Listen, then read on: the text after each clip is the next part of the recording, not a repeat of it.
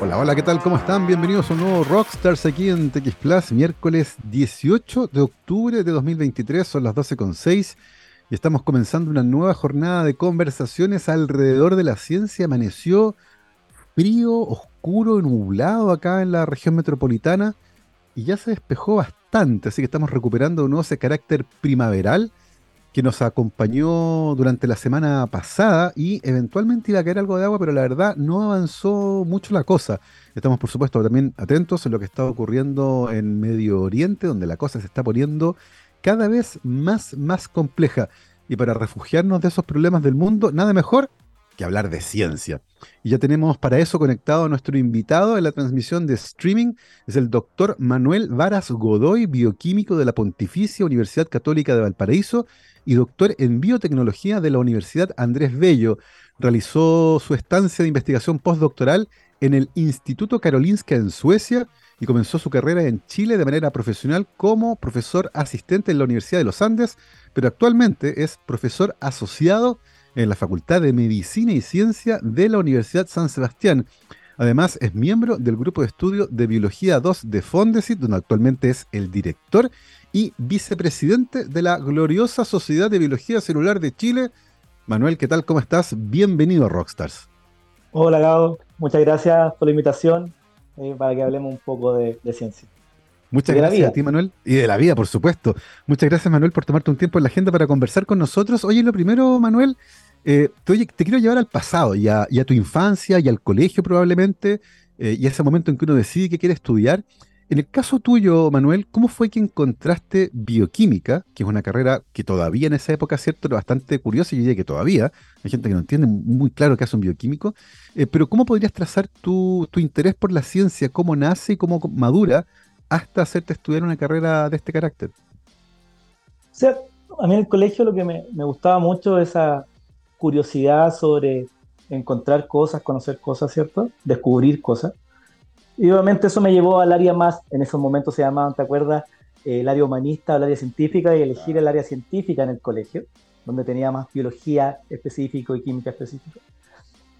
Y dentro de eso me empecé a encantar, no porque no tuviera habilidad a lo mejor en matemáticas, pero era lo que me llamaba más la atención.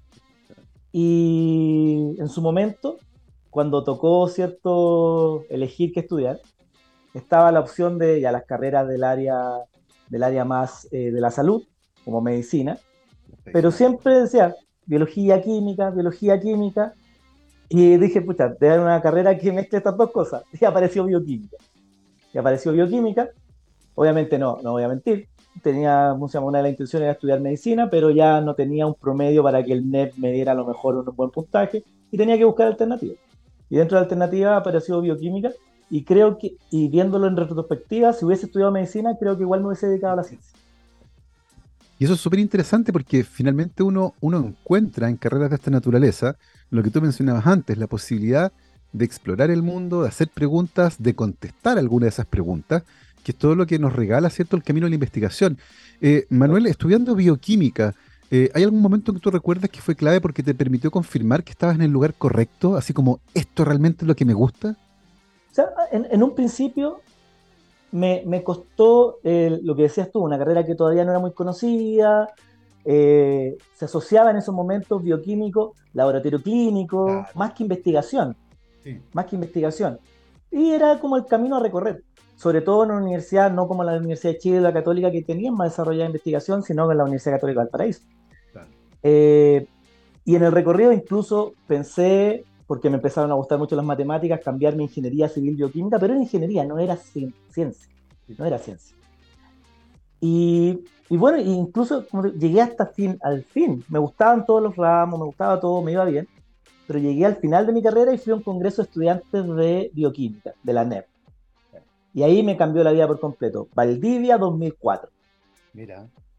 Valdivia 2004, presentación inaugural, doctor Ramón Lator. Y, se cortó la luz, me acuerdo, estaba presentando capsaicina, se cortó la luz y empieza a dar una charla de su vida. Volvió la luz, terminó su charla y al final se manda un grito. Y por eso me encanta ser bioquímico. Y hasta el día de hoy me acuerdo y se me paran los pelos y esto es lo que tengo que hacer. Y ahí cambió toda mi vida. me cambié de tesis, me vine a estudiar, me vine a, hacer mi tesis a la Católica Santiago y cambió mi vida por completo ese minuto. Escuchar al, Ramón, al doctor Ramón Latorre decir, y por eso me encanta hacer bioquímica. Y, qué tremendo, día de hoy Qué tremendo, qué tremendo aquello, porque se me vino a la memoria inmediatamente otra anécdota que es similar, que ocurrió en otro congreso de la NEF, de la Asociación Nacional de Estudiantes de Bioquímica, de la mano de Tito Ureta, legendario académico de la Universidad de Chile, que, también contó algo parecido, y él hablaba de ser científico. Y decía que una de las cosas que más le gustaba ser científico era la libertad académica, eh, que lo había hecho tomar los votos de pobreza, pero no los de obediencia, y mucho menos los de castidad, agregaba siempre que contaba esa historia. Oye, Manuel, y después de este evento que te paró los pelos y que te conmovió y que te confirmó que ese era el camino que querías seguir, nos contabas que te viniste a Santiago a hacer tu tesis. ¿Cómo fue ese, ese traslado y en qué tema de investigación te metiste? yo, yo tenía ya una tesis lista para hacerla rápida, seis meses. Tú sabes que en esos tiempos las tesis no eran tan rápidas. Y de hecho nuestras tesis en esos momentos eran tesis de doctorado, nuestras tesis de pregrado. Básicamente. Y entonces me cambié al área más de biomedicina y vine a trabajar en cardiología molecular a la Universidad Católica, a la Facultad de Medicina de la Universidad Católica con la doctora María Pau Caranza. Y ahí trabajé, y es algo muy curioso, porque trabajamos en una proteína que, que inhibe, eh, que se inhibe para los pacientes con hipertensión, entonces con el enalapril, candesartán, que son los fármacos antihipertensivos. Y ese, de, e, ese trabajo dio que el efecto no era porque se inhibía esa proteína, sino porque, se porque aumentaba la actividad de otra, aumentaba la expresión de esta proteína en las células, en las células pulmonares, de hecho. Y lo interesante es que, bueno, se publicó, pero hoy por hoy esa proteína es el receptor del COVID. Entonces, con esto eh, se citó mucho este trabajo porque pacientes hipertensos pueden ser mucho más, que están tomando este medicamento, pueden ser mucho más susceptibles a la e infección por el COVID. Entonces, ahí tú ves que eh, lo lindo de hacer, de generar conocimiento, que lo genera en un área, que en este caso era cardiología molecular, para que pueda aportar en otra área de la ciencia. Y ahí trabajamos en eso, me acuerdo, en ese tiempo. La enzima convertidora de angiotensina, blanco molecular de muchas drogas que tienen que ver con la hipertensión, como mi muy querido Valsartán, que es el que yo tomo todos los días para no estar ahí por las nubes. Oye, Manuel, a esa altura, eh, después de esta arenga de Ramón Latorre en Valdivia, después de haber pasado por un laboratorio de investigación como cardiología molecular, tengo la sensación de que a esa altura ya estaba claro tu destino y tú tenías claro que lo tuyo era hacer un doctorado, hacer investigación y dedicarte a esto. ¿Cómo, cómo, cómo fue ese, proceso? O sea, el cambio de venirme a hacer mi tesis a la Católica Santiago, ya estaba claro, yo quería hacer mi doctorado. ¿Y por qué me venía? Porque tenía que publicar para poder ganarme becas para entrar al doctorado porque, ¿cómo se llama? Uno no se paga los doctorados, al final acá es muy complejo. Entonces, yo ya ahí, en esa, el mismo día de la arenga de Ramón, fue como, ya, este es mi camino y para esto tengo que hacer este trabajo. Irme a un laboratorio donde pueda publicar, después irme a un... Eh, y después postular a los doctorados. Ahí postular a doctorado. y, y, tú entraste en doctorado que es bien particular porque en esa época no había muchos doctorados en biotecnología. Eh, y nace de la mano de, del impulso, diría yo, de Pablo Valenzuela, uno de los científicos chilenos más exitosos de la historia, que viene con la idea de empezar a conectar los grandes descubrimientos científicos con las necesidades en biomedicina, en la industria y en otras áreas, y empezar a generar, por lo tanto, vínculos que iban más allá del laboratorio. Eh, y en ese sentido se le imprime un carácter que es bien especial a ese programa de doctorado. Eh, ¿Qué fue lo que te llamó? Porque además era un programa relativamente joven, pero que tenía una planta académica bien diversa y como te decía, con un foco que estaba puesto en lo que ocurría después del descubrimiento. ¿Cómo fue ese tránsito de pasar de la católica en, cardiología molecular, ¿cierto?, a un programa en biotecnología. lo que yo quería era generar conocimiento y eso lo, ese es mi motor. Pero esa generación de conocimiento puede llevar a una aplicación. Entonces, como lo que dice Pablo Valenzuela, tenemos cierto el conocimiento que puede generar este hard science que viene desde temprano y que puede llevar no voy a decir un producto sino a una aplicación que pueda que puede cómo se llama contribuir a ciertas patologías. Y, y sentía que ese camino de llegar desde la ciencia más básica a una futura aplicación aunque termine en el 10% de la ciencia básica pero el que me podía dar esos conocimientos era ese doctorado y que, como decías tú, era, eh, creo que en ese tiempo habían dos doctorados en biotecnología, estaba el doctorado de la Santa María y el doctorado de la Andrés Bello. Eh, pero era el único doctorado que te daba toda eh, esa visión de la oportunidad de negocio en biotecnología y en este caso en biomedicina, ¿cierto? La parte que nosotros dentro de la carrera de bioquímica manejamos muy poco, que es la de las patentes. Entonces, y por un lado, tal como vi a Ramón, una vez en una charla vi a Pablo y dije quiero trabajar con él. Y ahí me fui a hacer mi tesis con Pablo. Y, cuéntanos un poco en ese, en ese momento, porque Pablo tiene varios intereses de investigación. En ese momento en particular, ¿en qué área te pusiste a trabajar con Pablo para tu tesis doctorado? ¿Cuál era la pregunta central que querían resolver en ese momento? En ese momento, eh, la Fundación Ciencia y Vida, que es donde finalmente desarrollé el programa que tenía una asociación con la Universidad Andrés Bello, eh, la única línea más clara en, en, biomedicina, que era lo que me llamaba la atención a mí, era la línea del doctor Luis Burcio, que era la, este descubrimiento de los RNA mitocondriales no codificantes y, su y, y la eliminación de estos para el tratamiento del cáncer. Entonces, estaban en una fase de que ya se había visto mucho en células, entonces ahora venía la fase preclínica y yo hice todo mi tesis en relación a la fase preclínica, desarrollando un modelo animal para, en ese caso era melanoma, cierto cáncer de piel, y eh, tratar estos RNAs mitocondriales no codificantes y ver cómo eh, resultaba esa terapia. Y hasta el día de hoy, después tú sabes, generó una empresa, Andes Biotechnology, y que ahí ha ido, ¿cómo se llama? Han estado en fases clínicas también. Son, son caminos particularmente complejos aquellos, pues son eh, muy largos en tiempo y además muy costosos, y por lo tanto transformar un hallazgo científico en una oportunidad terapéutica, por ejemplo, acercarlos un poco a quienes lo necesitan, es un trabajo que es tremendamente complejo. Eh, a esa altura ya habías pasado por cardiología molecular, con una clara aplicación clínica también derivada del descubrimiento que habían realizado, también en este caso con los ARN no codificantes mitocondriales, que claramente tenían también una aplicación en el caso del tratamiento del cáncer, y por lo tanto tenías un perfil biomédico muy bien establecido. Eh, en ese punto, Manuel, y al llegar al final del doctorado, ¿cuáles eran tus posibilidades para seguir tu carrera y por qué finalmente decidiste a Suecia? Ahí en el momento, eh, yo quería hacer sí o sí mi doctorado, iba a hacer mi doctorado fuera, de hecho yo quedé aceptado en, en una universidad en España, pero justo conocí bueno, como en todos lados, hay amor también en nuestra carrera. Y conocí a mi señora y preferí quedarme en Chile. Eh, y fue justo el 2007 y 2008 vino la, la, crisis en España, así que entre comillas ella siempre me dice, te salvé. Te salvé. Pero, eh, y de hecho ella me dijo, ya, ahora el postdoc afuera, en su momento, y, y, nos íbamos con todo. Y dentro de esa búsqueda de postdoc, obviamente tenía visto varios lugares, Estados Unidos, Europa, y dentro de esas conversaciones, en la búsqueda del postdoc, llegó en esos años a la Fundación Sensibilidad Álvaro Yatset, un muy buen amigo mío, y que también hizo su postdoc en Karolinska. Y me mostró Karolinska, me hizo, eh, ¿cómo se llama? Me contó cómo era el ambiente, el tipo de ciencia que se hacía, que no era una, que era una ciencia que obviamente dependía de ti, de tu esfuerzo, de tu trabajo, y que tú podías trabajar a lo mejor hasta las 4 de la tarde, porque yo me iba a ir con mi señora, obviamente, en ese momento o podías trabajar hasta la otra, pero dependía mucho de los avances de ti. No que tuve la oportunidad de ir al laboratorio de Estados Unidos que de repente eran, que no estoy diciendo que sea malo, pero que un poco demandantes en tiempo y que eran, entre comillas, para ir soltero. Sí, sí, claro, exactamente. Entonces, eso, y, y, Pablo en su momento me dijo, donde te vayas tienes que ser un lugar top. Tiene que ser un lugar donde vaya, vaya a hacer ciencia de primer y dentro de eso apareció Karolinska, apareció un grupo de estudio en Karolinska que estaba buscando postdoctorado y ahí y yo encontré mi postdoctorado un año y medio antes de terminar mi doctorado.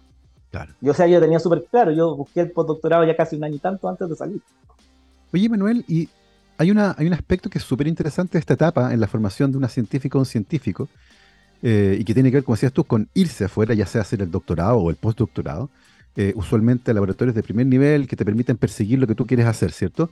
Pero de la mano con eso hay también una experiencia de vida que tiene que ver con meterse en otras culturas, vivir la experiencia, estar fuera de Chile, muchas veces sin redes de apoyo, conocer otros lugares. Eh, en el caso de ustedes, Manuel, como familia, ¿cómo, fue la experiencia de vivir en Suecia en aquella época? O sea, si, si tú me preguntas en términos, esta experiencia del postdoctorado, lo más enriquecedor fue lo que dices tú, vivir la experiencia de estar en otro país, solos, sin redes de apoyo, y que mis compañeros de, laboratorio, de otros, estaban en la misma parada. estaban estábamos todos igual. Entonces hicimos al final una pequeña familia. Hicimos una pequeña familia que nos apoyábamos en todo. Eh, entonces esa fue la experiencia para mí más enriquecedora. obviamente el haber trabajado con gente en el departamento que estaba yo, había dos personas que votaban por el premio Nobel. O sea, era una cosa de loco. Eh, y teníamos tecnología de punta, ahí estaba, cuando yo llegué, estaba en boga, empezando el single cell sequencing, entonces una persona de ahí era una de las que inventó el single cell sequencing, entonces este, estábamos en un lugar top, en un lugar que sabía que tecnología que a lo mejor no iba a tener mm. acceso acá en Chile, pero si tú me preguntas, más allá de lo científico, que obviamente aprendí mucho, eh, creo que para mí lo que más me ha ayudado en mi carrera científica fue la experiencia de vida que tuve allá. Conocer otras culturas, conocer cómo trabajan otras personas. Oye, Manuel, y desde el punto de vista científico, eh, ¿cuál fue el desafío del postdoc? Eh, ¿En qué área de investigación te metiste luego de haber estado, cierto, en cardiología molecular, en, em, eh, esta investigación con ARNs no codificantes mitocondriales en cáncer? ¿En qué terminaste trabajando allá en Suecia? Yo quería seguir trabajando en, en cáncer, entonces había un laboratorio que tenía el desafío de empezar una línea en cáncer, era, tenía más línea en neurociencia, era un laboratorio de señalizaciones de calcio. Entonces hay mucho contacto con Sergio Lavandero también. De hecho, había, había un postdoc que, eh, que era, fue alumno de Sergio allá y que trabajaba en cardio en ese laboratorio. Era, era un popurrí. Mi, mi, vida científica es un popurrí de cosas. Si tú ves y haces estos tipos mapas de nube, te va a salir una cosa que, no en qué trabaja Manuel, no, no, no van a entender. Pero, eh, pero ese es lo que a mí me motiva, el generar conocimiento y da lo mismo el área que sea. Pero me quería ir a trabajar en, en, en cáncer y aprender un poco más, seguir el área biomédica, pero desarrollar un poco el área más de la biología celular.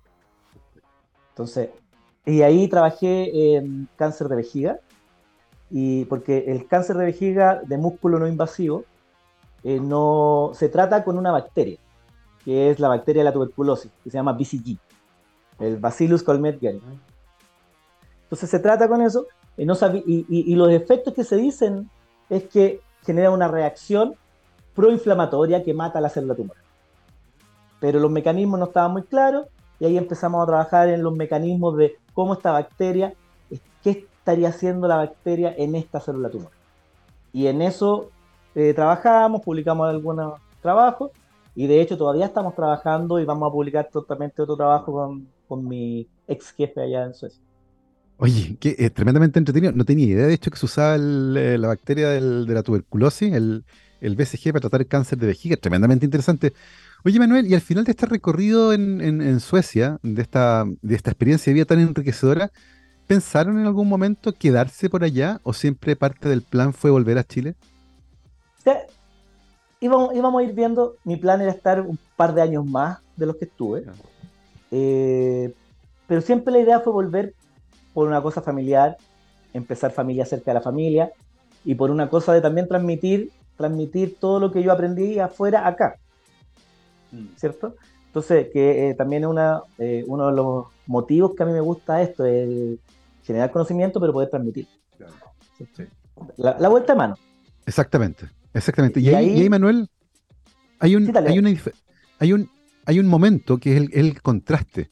Eh, y tú lo decías, hacer ciencia en Suecia eh, con muy buen financiamiento, con muy buena infraestructura, con una, con una comunidad mucho más grande que la nuestra, genera ese contraste, como que uno por primera vez se da cuenta, muchas veces, eh, de las dificultades que hay en Chile para hacer ciencia, porque el presupuesto es escaso, porque muchas veces cuesta conseguir reactivos, los equipos de primer nivel llegan, tardan en llegar un par de años. Eh, ese, ese contraste, ¿cómo lo analizas hoy, por ejemplo, la perspectiva del tiempo que te permite ver las posibilidades que había en Suecia y en Europa en general? ¿Y cómo se hace ciencia de muy buena calidad desde Chile también? Sé que, de hecho, nosotros estamos muy bien mirados afuera. O sea, por la capacidad analítica que tenemos, no sé, mi jefe me decía, pruébate estas 100 compuestos. No, voy a probar 10 y, voy a decir estos 10 por tal y tal cosa. Entonces, ¿qué es lo que nos, nos enseñaron nosotros acá? Es decir, hoy no tenemos para probar los 100, podemos probar 10 Entonces, eh, el llegar afuera, en mí, en mi caso, yo mantuve mi pensamiento en términos de que, ah, sigo trabajando entre comillas en Chile. Porque sé que cuando vuelva no voy a tener la capacidad técnica y monetaria, cierto financiamiento, para realizar lo que tengo, lo, lo que puedo realizar acá. Entonces traté de mantener un equilibrio, de no volverme loco decir, claro mi línea de investigación se va a basar en una tecnología que no voy a tener a lo mejor eh, cabida después en Chile. Acá recién acaba de llegar un single cell sequence, imagínate.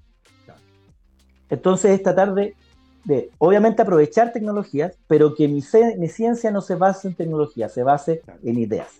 Exactamente. Y que es lo que me llama, nos llama la atención a los científicos, es la búsqueda de cierto de conocimiento, eh, la curiosidad. No, no es que esté mal hacer ciencia en base a tecnología, pero en ese momento pensando en la falta de financiamiento que yo podría tener, la falta de tecnología que uno podría tener a la vuelta a Chile, es que mi ciencia no se basara en tecnología. Claro, exactamente, porque muchas veces es una, es una limitante, y lo que no es limitante es el tipo de ideas y de preguntas que uno puede tener para tratar de analizar un fenómeno en particular que te puede llamar la atención. Y eso ciertamente es fascinante. Oye, son las, dos, son las 12 con 27, vamos a aprovechar de hacer una pausa musical les recuerdo que estamos conversando con el doctor Manuel Varas Godoy, bioquímico de la Pontificia Universidad Católica de Valparaíso, doctor en biotecnología de la UNAV, realizó su estancia de investigación postdoctoral en el Instituto Karolinska de Suecia y actualmente es profesor de la Universidad San Sebastián, profesor asociado de la Facultad de Medicina y Ciencia de la USS, es eh, director del Grupo de Estudio de Biología 2 en Fondesit y vicepresidente de la Sociedad de Biología Celular de Chile. Mi querido Gabriel, Vamos a la música. Escuchemos una canción. Antes de eso, yo les quiero recordar que para los desafíos de Chile, la educación es nuestra respuesta. Un mensaje de la Universidad San Sebastián. Y mi querido Gabriel me dejó para mi futbolero corazón herido una canción de una que me gusta. Gracias, querido. Vamos a escuchar a The Black Keys y esto que se llama Mind Eraser. Vamos y volvemos. 12 con 31, estamos de vuelta aquí en Rockstars de TX Plus, miércoles 18 de octubre de 2023 estamos conversando hoy con el doctor Manuel Varas Godoy, académico, profesor asociado de la Facultad de Medicina y Ciencia de la Universidad de San Sebastián. Manuel, te dejamos cuando estabas volviendo a Chile. Eh, y te instalaste y comenzó el, periplo aquel en el que un científico eh, se transforma finalmente en un científico independiente y luego de su formación establece sus líneas de investigación, las preguntas que más le interesan y comienzan lentamente a avanzar. Recién llegado a Chile, eh, Manuel, ¿por dónde comenzaron a aparecer tus inquietudes de investigación para empezar a hacer tu propio camino en este mundo? Todo esto se ha dado, voy, ¿cómo se llama?, eh, divergiendo a cosas. Yo voy a darme el tiempo para decir una frase que me decía mi tutor, que es Pablo Valenzuela, que me decía, da lo mismo, tú puedes hacer tener tu línea de investigación en el, en el doctorado, después un postdoc, un segundo postdoc, incluso tu fondo de inicio y cambiar siempre. Sí, claro. Lo importante es lo que estás haciendo ahora. Y así iba mi vida, de cardiología, pasé a, cierto, a RNAs mitocondriales no codificantes, después a biología celular y otro tipo de cáncer. Y salió esta oportunidad de volver a Chile, a la Universidad de los Andes, que agradezco mucho la confianza de ellos en mí por haber, eh, de haberme traído de vuelta a Chile. Y, y, la posición era en el Laboratorio de Biología de la Reproducción. Pero se dedicaban a las enfermedades del embarazo. Y yo dije, perfecto, puedo apoyar todas las líneas, pero yo seguiré trabajando en cáncer. Y, el cáncer, y uno de los cánceres que más se acercaba, el cáncer ginecológico, el cáncer de ovario. Y perfecto, y empecé a generar ideas. Cáncer de ovario, perfecto. Tratar de sacar lo mejor de todos los lados que había ido aprendiendo. Y, es, y en ese momento fue como, hay algo de moda, y estaban de moda los exosomas. Y, dije, y armamos un proyecto dentro de esta búsqueda, ah, los exosomas, los exosomas derivados de cáncer de ovario, que son unas pequeñas vesículas que salen de la célula, pero que se han visto que tienen funciones. Antes se pensaba que eran basura, pero que tienen funciones. Y dije, estas tendrán funciones, por ejemplo, en promover la metástasis. Y ahí empezamos a generar ideas y de ahí empezamos mi fondo de inicio y de ahí en adelante como la carrera que ya tú sabes, el, el periplo. Oye, Manuel, y hay, una cosa que es súper interesante conceptualmente hablando, lo que nos contaba, eh, y, que es como un tejido tumoral, un tejido que se divide de manera normal, descontrolada, que acumula mutaciones, que finalmente puede invadir otros tejidos, y que es lo que conocemos como cáncer, expulsa eventualmente cosas que pueden tener un impacto en su entorno celular cercano y pueden tener un impacto en su invasividad, en el pronóstico del tipo de tumores. Eh, cuéntanos un poco qué tanto entendemos hoy en día de ese panorama ¿Y qué tan relevantes pueden ser para entender la evolución de un cáncer en particular el tipo de moléculas que un tumor puede excretar a través de los exosomas? Lo primero es entender que un tumor no son solamente células tumorales, ¿cierto? Son, hay un microambiente tumoral donde hay otros tipos de células. Células endoteliales, que son las que generan los vasos sanguíneos, ¿cierto? Etcétera. Genera eh, fibrolasto, que genera la matriz extracelular. Y incluso dentro, e incluso dentro de las mismas células tumorales hay heterogeneidad, son diferentes. Mm. Tengo células que son más agresivas y células que son menos agresivas. Dentro de esas células agresivas hay un tipo de células que son las cáncer stem cells, las células madres tumorales, que se les atribuye que pueden crecer, ¿cierto? Permiten el crecimiento del tumor, pero también se les dice que son las responsables de este proceso de metástasis. ¿Y cómo? Porque se ha visto que tienen las características de invadir más, de poder pasar al torrente sanguíneo y llegar a otro órgano, incluso muy lejano. Y ahí juega un papel preponderante, como dices tú, las moléculas que liberan este tipo de células. Entonces, ahí hay moléculas, proteínas, que pueden estar, ¿cierto?, jugando factores dentro del microambiente tumoral. Por ejemplo, se libera el factor eh, endotelial vascular, ¿cierto?, el VGF, y ese lo que promueve es que haya mucho más vasos sanguíneos dentro del tumor para que lleguen más nutrientes, ¿cierto? Pero eso también promueve que se puedan escapar más fácilmente hacia otro tejido, las células tumorales. Y dentro de esto están estos factores que estudiamos nosotros, que son las vesículas extracelulares, que hay un tipo especial que son los exosomas, y que se le ha dado la responsabilidad de que son las que preparan a las células del microambiente, pero además preparan las células del nicho premetastásico, o sea, llegan al sitio y preparan, son como soldados que llegan y preparan el lugar donde va a ser y después llega la célula tumoral. Y eso es gracias a las proteínas y los componentes que tienen estas pequeñas vesículas que salen de la célula. Entonces, como información de la célula que dice, voy para allá. Oye, Manuel, ¿y cómo, cómo se puede hoy estudiar, por ejemplo, el contenido de estas vesículas eh, y el rol que cada una de estas moléculas puede tener a la hora de promover la metástasis en un sitio en particular? O sea, lo primero es estudiar su contenido, ¿cierto? ¿Cómo podemos sacar estas vesículas? Las podemos en el laboratorio desde cultivos celulares o incluso tomar del plasma de pacientes. Sí, claro. Y nosotros podemos hacer con técnicas como proteómica, analizar el contenido proteico de estas, o transcriptómica, analizar los RNAs que tienen. Podemos saber, por un lado, qué eh, proteínas tiene o qué contenido tiene y diferenciar. Mira, esta célula es sensible a la quimioterapia y sus vesículas tienen esto, estas son resistentes a la quimioterapia y estas tienen este contenido. Entonces, en ese, en ese contexto yo podría decir, ah, mira, tomo, tomo estas vesículas de la sangre, le mido las proteínas que ya sé que tienen, eh, las proteínas, y hago un cruce. Ah, mira, tienes proteínas, pero que están más asociadas a células quimioresistentes que a células sensibles. Entonces, yo podría predecir, ah, este tumor me va a responder bien o no a una quimioterapia. Y por otro lado, esas proteínas yo sé que pueden interactuar con otras proteínas, por ejemplo, integrinas.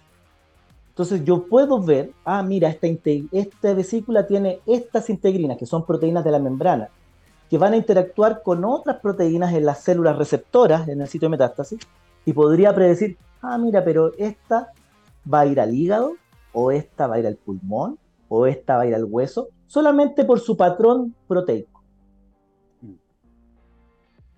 En ese sentido, Manuel, da la sensación de que uno, tal vez estudiando la sangre de un paciente, y no sé si eso es posible, y, a través de la determinación del tipo de proteínas que eventualmente excretan las células tumorales, uno podría hacer un muy buen pronóstico de tratamiento, pero también de agresividad. Hoy por hoy, ¿eso es una realidad o sigue siendo algo que todavía hay que llevar más cerca del mundo clínico? Eso es lo que se está haciendo y de hecho estas vesículas que, trabajamos nosotros y que analizamos su contenido, se están utilizando como biomarcadores para respuesta a terapia. Entonces, se está utilizando como herramienta por un lado, como biomarcador, por ejemplo, para eh, predecir respuesta a terapias o para decir, ojo, este tipo de tumor no lo podemos tratar con cisplatina que es un tipo de quimioterapéutico, hay que tratarlo con otro tipo de droga, porque va a ser resistente a esto. Entonces, ya pasamos como herramienta de medicina personalizada. Esa, es una, de, las ventajas que tiene el estudio. Y por otro lado, de agresividad, es decir, está en primer estadio o en segundo estadio o en tercer estadio de la patología, de la enfermedad. Eh, es interesantísimo porque, porque apunta en la dirección que tú mencionabas recién, lo de la medicina personalizada.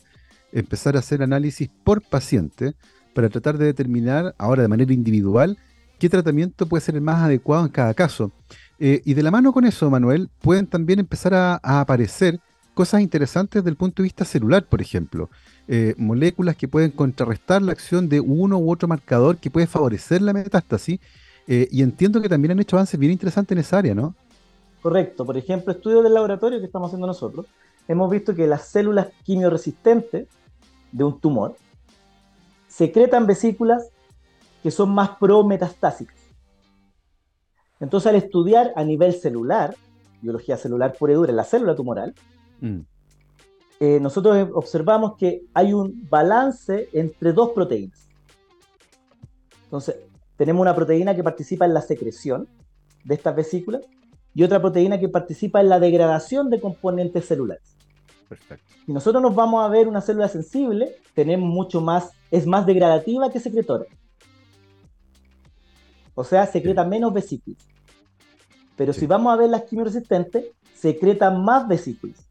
Tienen más elevada esta proteína.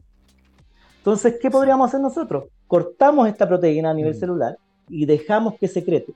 Y lo que hemos observado es que se recupera el poder degradativo, o sea, se vuelve más sensible agarra un perfil más sensible. Oye, Manuel, y es, bien interesante porque uno podría decir que partieron de aspectos que son bien fundamentales y que tienen que ver con moléculas que se encuentran en vesículas, que secretan las células más activas de un tumor, pero eventualmente uno va viendo que, y, esto es cierto en virtud de tu, de tu, de tu camino por la, por la biotecnología y esta necesidad de aplicar ciertos los conocimientos, que lentamente empiezan a aparecer oportunidades terapéuticas. Eh, tanto como detección de biomarcadores para predecir, por ejemplo, cuándo un tumor va a ser muy agresivo o eventualmente a qué tratamiento va a responder, pero también terapéuticas, porque una vez que uno comprende los mecanismos que están involucrados en la secreción de ciertas moléculas que favorecen la agresividad de un tumor, uno podría buscar también blancos moleculares para inhibir justamente esas vías de acción. Eh, en ese sentido, Manuel, ¿cómo a partir de estos descubrimientos que tienen que ver con ciencia fundamental, ¿cierto?, en el laboratorio, uno emprende un camino para eventualmente transformarlo lentamente en una investigación de carácter clínico. ¿Cómo, cómo se hace eso en tu cabeza, por ejemplo? ¿Lo tienen pensado hacer?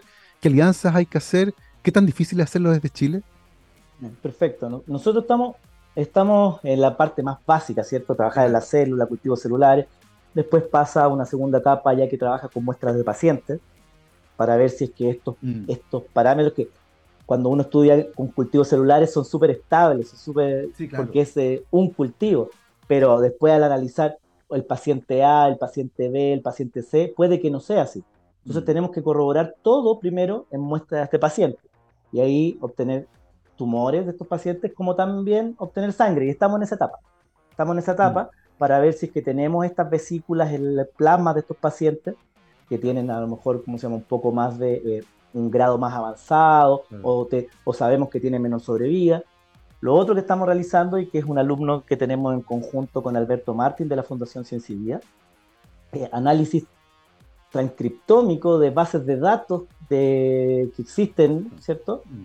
Para analizar patrones de genes que estén involucrados en la secreción de, de, mm. de estas vesículas.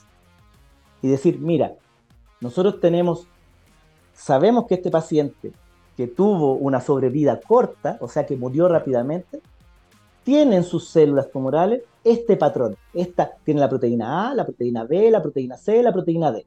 En cambio, este otro que vivió mucho más no tiene estas proteínas, tiene esta otra.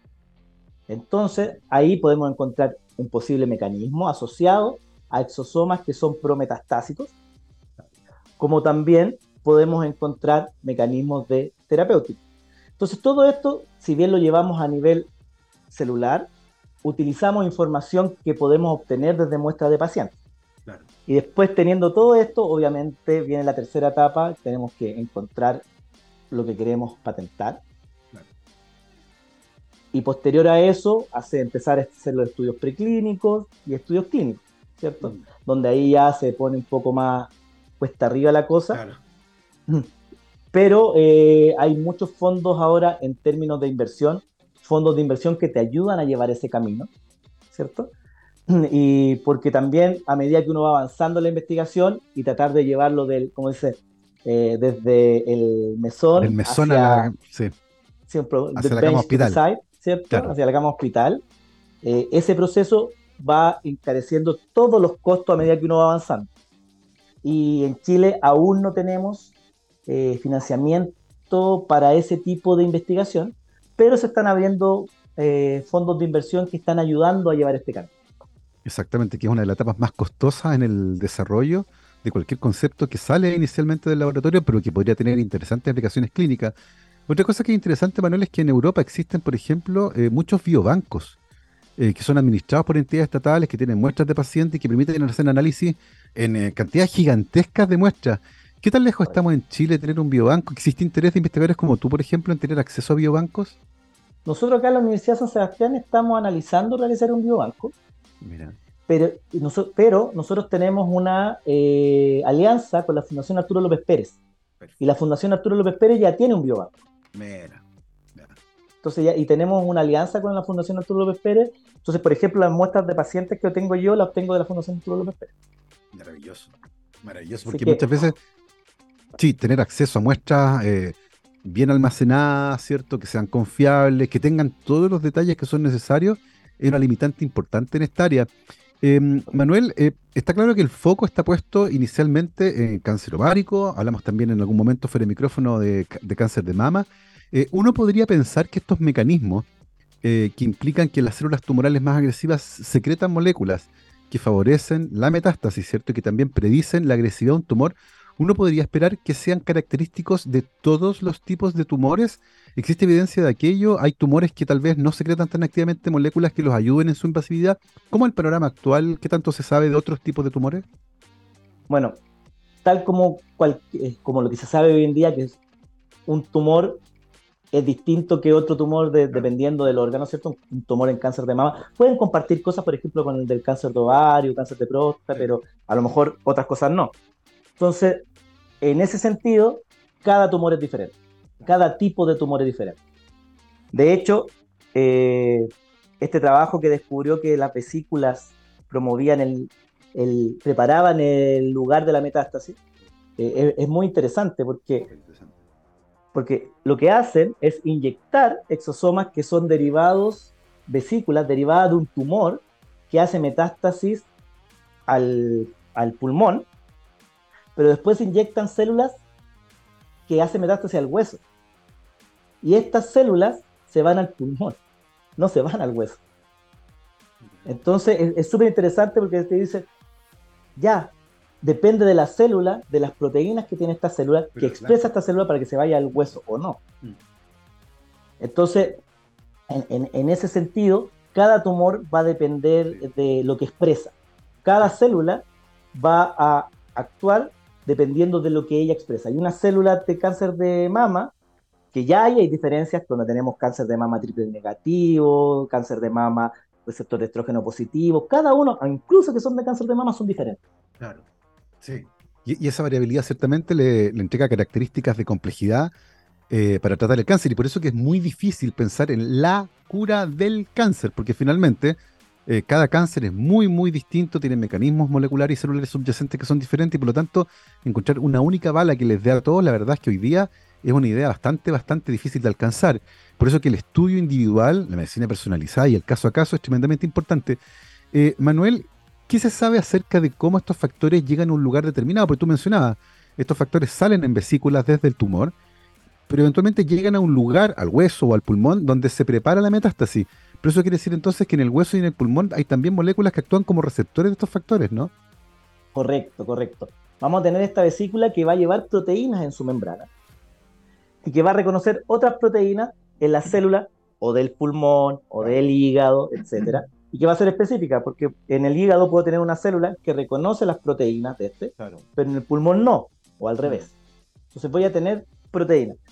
Y esa interacción es la que hace que se prepare, en este caso, el nicho premetastásico, mm. este, el lugar de donde va a llegar después la célula. Entonces ahí puede interactuar, por ejemplo, con las células del sistema inmune y suprimirlas. O en, en el caso del cáncer de ovario, sale una vesícula, llega al mesotelio, que es donde, es, eh, donde realiza la metástasis, pero hay un tipo celular que se llaman células mesoteliales, que son súper eh, resbalosas, entonces las células no se agarran. ¿Qué hace? El exosoma va y mata la célula. Y, y al matarla, queda expuesta la matriz y ahí extracelular y ahí se engancha la célula tumoral. ¡Wow! ¡Wow! Es tremenda, tremendamente sofisticado el mecanismo. Eh, en ese sentido, Manuel, eh, desde el punto de vista terapéutico, ¿es razonable pensar en bloquear a los receptores de los exosomas o tienen funciones que también son importantes y que eventualmente podrían generar más daño que beneficio en un paciente que tiene un tumor que está creciendo de manera activa y que está buscando un blanco donde hacer metástasis? Ay, pero exactamente eso se está haciendo y se ha hecho, que pueden en general bloquear los exosomas, las vesículas extracelulares tienen proteínas que comparten en la membrana que pueden estar en todos los exosomas, ¿cierto? Y se ha hecho lo que se llama un atrapamiento de exosomas. En el, eh, eh, se, se, inyecta en el caso del cáncer de ovario o en el de cáncer de mama, dependiendo del lugar de la metástasis, se inyecta en este caso en el peritoneo, que es donde se realiza la metástasis del cáncer de ovario. Y estas moléculas atrapan los exosomas.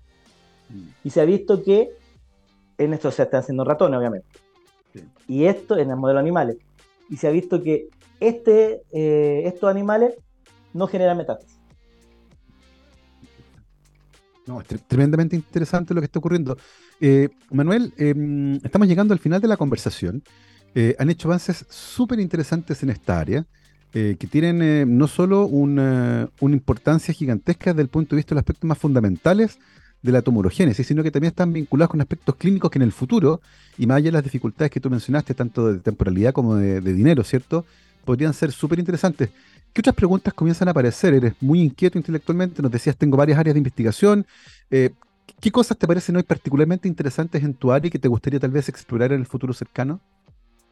Bueno, a mí, si hablamos en términos del área cáncer, Obviamente me, gustaría cómo estas vesículas pueden, dependiendo de eh, las condiciones ambientales, podrían estar variando. Mi proyecto Fondesia actual eh, se enfoca en cómo la dieta alta en grasa puede estar afectando la secreción de exosoma, de vesícula o exosoma prometastásico, ya sea en cáncer de mama o en cáncer de ovario, eh, porque se sabe que hay ciertas dietas que promueven la metástasis. Entonces no, no es loco pensar ah, esta dieta puede estar promoviendo una expresión de genes que promuevan la formación de estos exosomas prometastásicos. Entonces, en eso se está enfocando mi, mi Fondesit y obviamente, como decías tú, celularmente buscar el mecanismo. digo, yo corto acá y se dejan de formar. Esa, esa, es una de, de las inquietudes que tengo en el área, en esta área.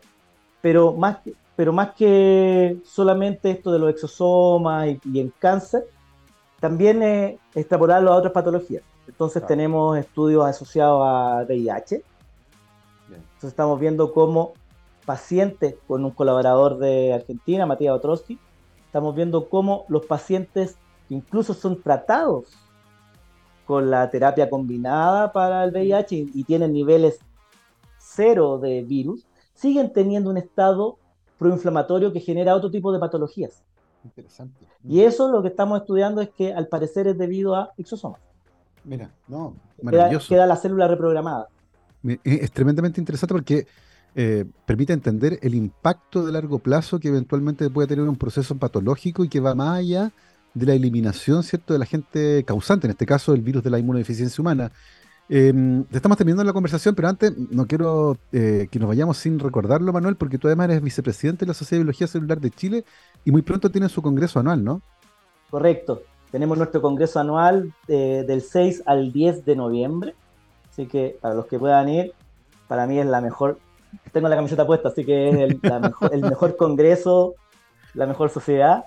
Así que me encanta. Y además de aprender mucho, eh, se pasa bien porque nos encontramos con nuestros colegas que aparte son nuestros amigos. La idea en ciencia es trabajar con nuestros amigos y qué mejor que compartir en un ambiente distendido, ¿cierto? En Puerto Varas del 6 al 10 de noviembre. Ya lo saben, si están en esa área, Eh, no se lo pierdan porque es un congreso muy, muy interesante. Tuve la fortuna de participar como investigador muchas veces en ese congreso y siempre lo pasé muy bien por el ambiente de camaradería, por supuesto, y el gran nivel de los trabajos que son presentados ahí. Son las 12.55 y estamos llegando al final de esta conversación. Les recuerdo a todos que hoy hemos conversado con el doctor Manuel Varas Godoy, bioquímico de la Pontificia Universidad Católica de Valparaíso, doctor en biotecnología de la Universidad Andrés Bello y que realizó su pasantía de investigación postdoctoral en el Instituto Karolinska de Suecia. Actualmente es profesor asociado de la Facultad de Medicina y Ciencia de la Universidad San Sebastián, director del Grupo de Estudio Biología 2 en eh, Fondesit y vicepresidente de la Sociedad de Biología Celular de Chile. Manuel, muchísimas gracias por habernos acompañado hoy. No, gracias a ustedes por la invitación y siempre es rico hablar de ciencia y ver caras conocidas que no nos veíamos en mucho tiempo. Exactamente. Nosotros nos vamos como siempre con efeméride porque un 18 de octubre, pero de 1969, nació Álvaro Felipe Enríquez, el famosísimo Álvaro Enríquez, eh, compositor líder de los tres, que a los 18 años escribió esa joya que es He barrido el sol, una canción eh, notable que la escribió cuando era muy, muy joven. Y para celebrar el cumpleaños de Álvaro, nos vamos con los tres. Y este que fue un hitazo de mi época de la universidad. No sabes qué desperdicio tengo en el alma. Cuídense que esté muy bien. Chao, chao.